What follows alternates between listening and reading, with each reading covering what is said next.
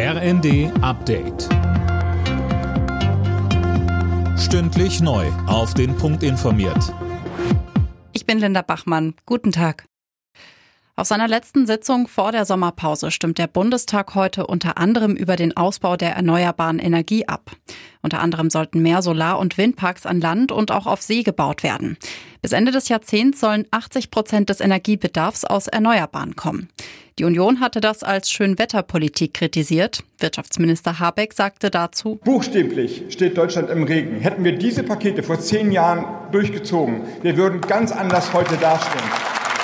Insofern, was wir hier machen, was wir hier machen, ist Deutschland wieder in eine energiepolitische sichere Zukunft zu führen. In Großbritannien ist kein Ende der Regierungskrise in Sicht.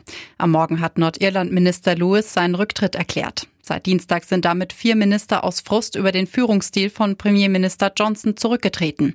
Dazu nochmal rund 40 Spitzenbeamte.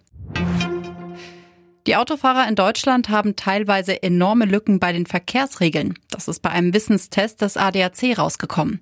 Mehr von Tim Britztrup. Wann darf man das Nebellicht einschalten? Wann wird das Reißverschlussverfahren angewendet? Wie viel Abstand muss man mindestens zu Fahrradfahrern einhalten? Bei all den Fragen lagen Autofahrer häufig daneben. Nur jeder Hundertste konnte zumindest den Großteil der 20 Fragen beantworten.